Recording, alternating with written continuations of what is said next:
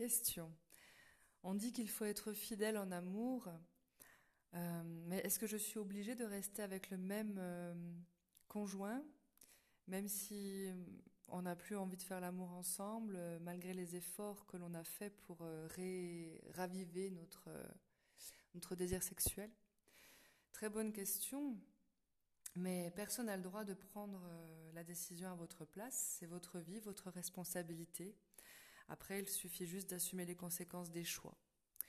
Euh, personne ne dit euh, que vous êtes obligé de, rester toute votre vie avec le même conjoint. Euh, voilà, est-ce que c'est vraiment ce que vous voulez? Le plus important dans une situation telle que la vôtre, c'est la communication. Communiquer avec l'autre.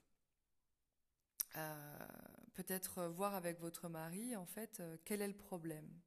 Si j'ai bien compris aussi dans sa question, elle parlait que, euh, parce que c'était un grand, mail que j'ai reçu, elle disait qu'en fait euh, son mari avait des problèmes d'érection, d'impuissance, et qu'elle n'était pas satisfaite euh, sexuellement, et du coup qu'elle aimerait bien ben, se satisfaire de temps en temps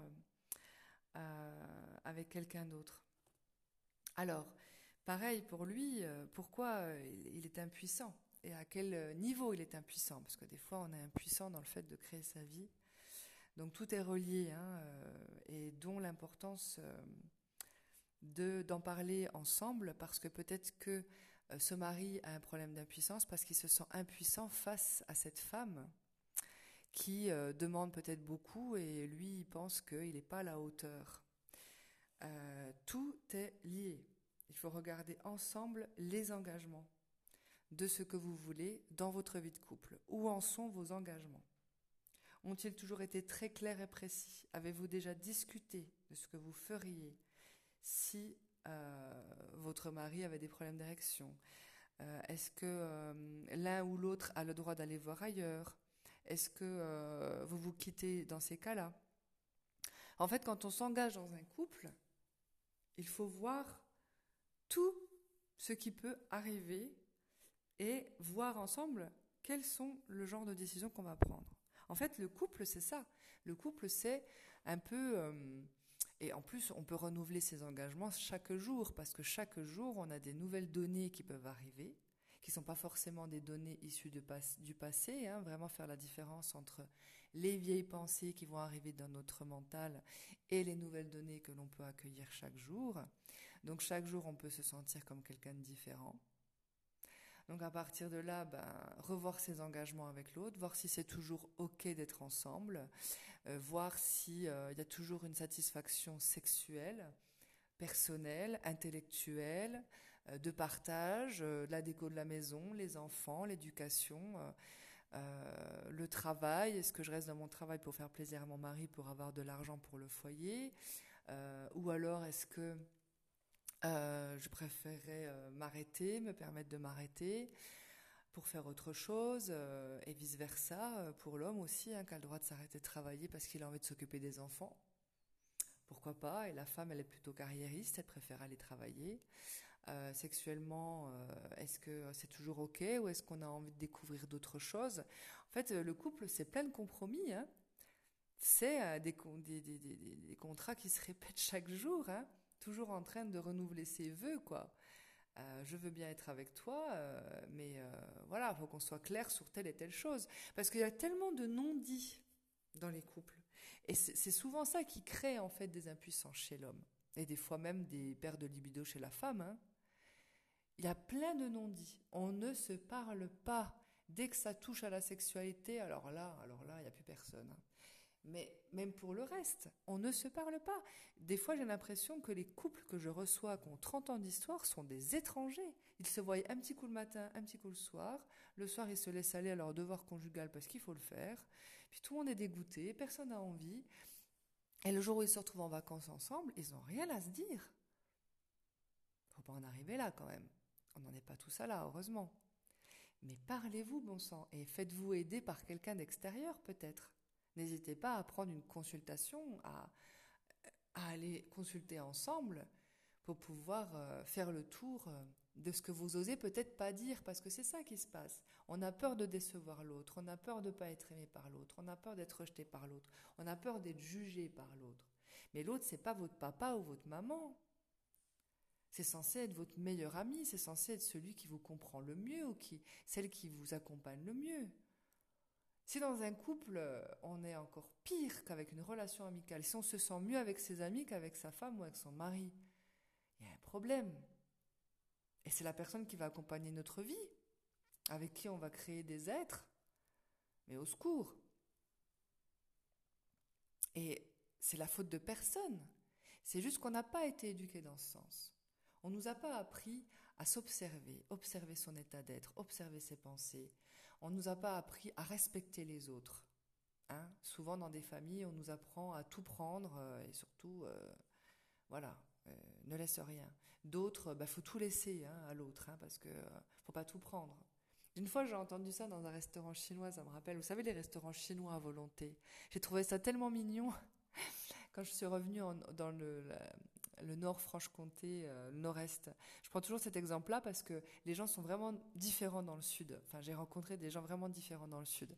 Et dans le nord-est, j'ai l'impression qu'on est des, enfants bien élevés. Il faut être une gentille petite fille, un gentil petit garçon, hein, sinon papa il va s'énerver. Vous savez, le, monde d'ouvriers, quoi. Hein. les gens qui ont été élevés par des ouvriers. Et du coup, ils ont ce truc de, euh, ben, ils sont plusieurs enfants dans la famille. Souvent, ils sont trois, minimum trois. Hein. C'était l'époque, euh, années 80, il fallait faire trois enfants. Trois enfants, 3000 francs, tu construis ta maison et tu peux faire un crédit aussi. Et du coup, euh, ben, on apprenait à partager parce que nos parents avaient très très peu d'argent. Et quand je suis allée au restaurant chinois à volonté, là, j'ai entendu une dame qui dit à son enfant, ben, ne prends pas tout, il faut en laisser pour les autres. dans un restaurant à volonté, alors que la, nourriture vient tout le temps.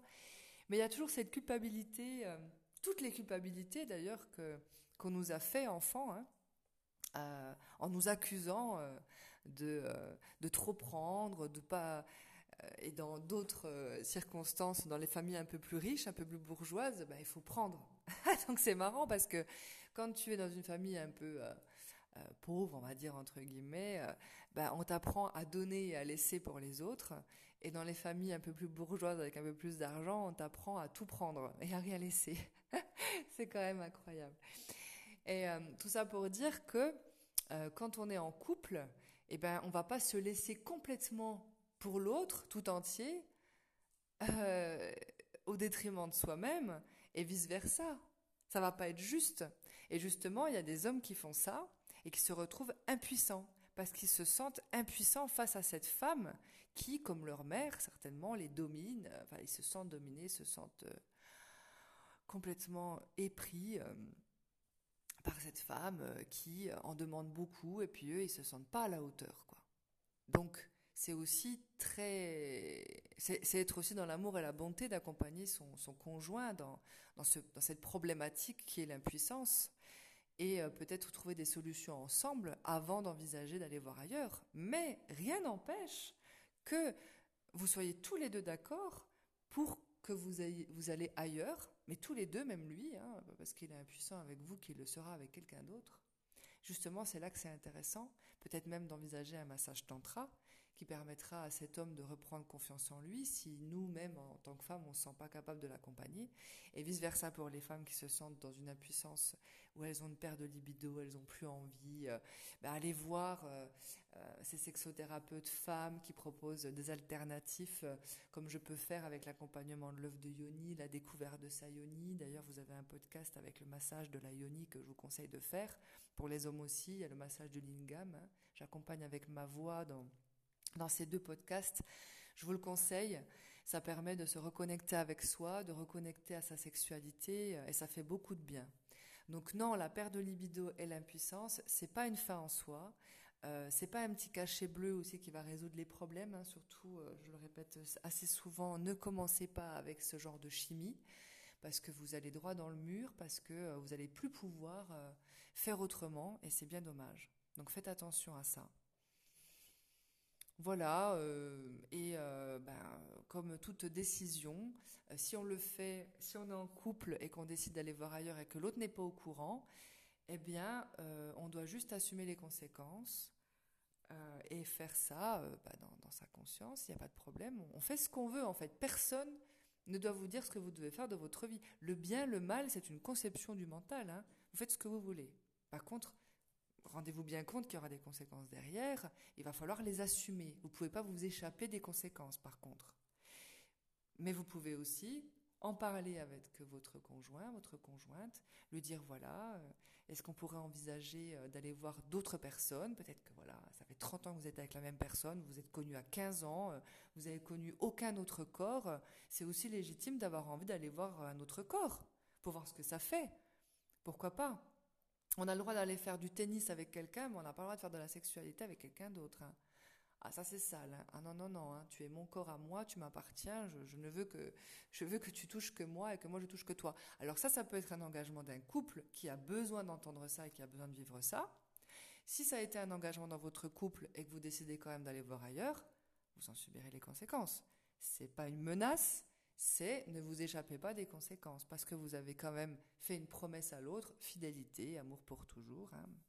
J'ai déjà assisté à un mariage, ne serait-ce qu'à la mairie, ouh, les engagements sont lourds. Hein.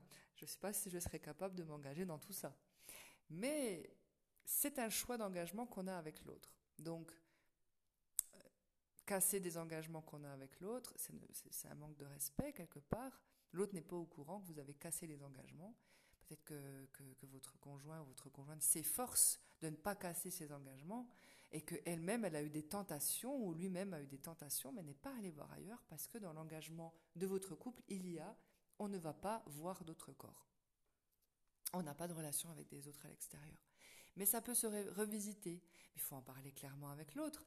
Alors on va avoir peur de sa réaction, mais mon Dieu, elle va être jalouse, elle va m'en vouloir, elle va peut-être vouloir, vouloir se séparer. Eh bien tant pis. Parce que c'est là où vous en êtes aujourd'hui. C'est la personne qui accompagne votre vie, elle n'est pas capable de vous entendre. Ça ne veut pas dire lui imposer cela, de vous entendre. Mais vous allez rester toute votre vie, peut-être 20, 30 ans, avec ce mensonge, avec euh, le fait que vous ne, pouvez pas être vous-même parce que vous n'êtes pas accepté par, euh, par la personne qui accompagne votre vie. Réfléchissez à cela et laissez-moi vos questions sur mon mail. Je vous embrasse et je vous souhaite une belle journée.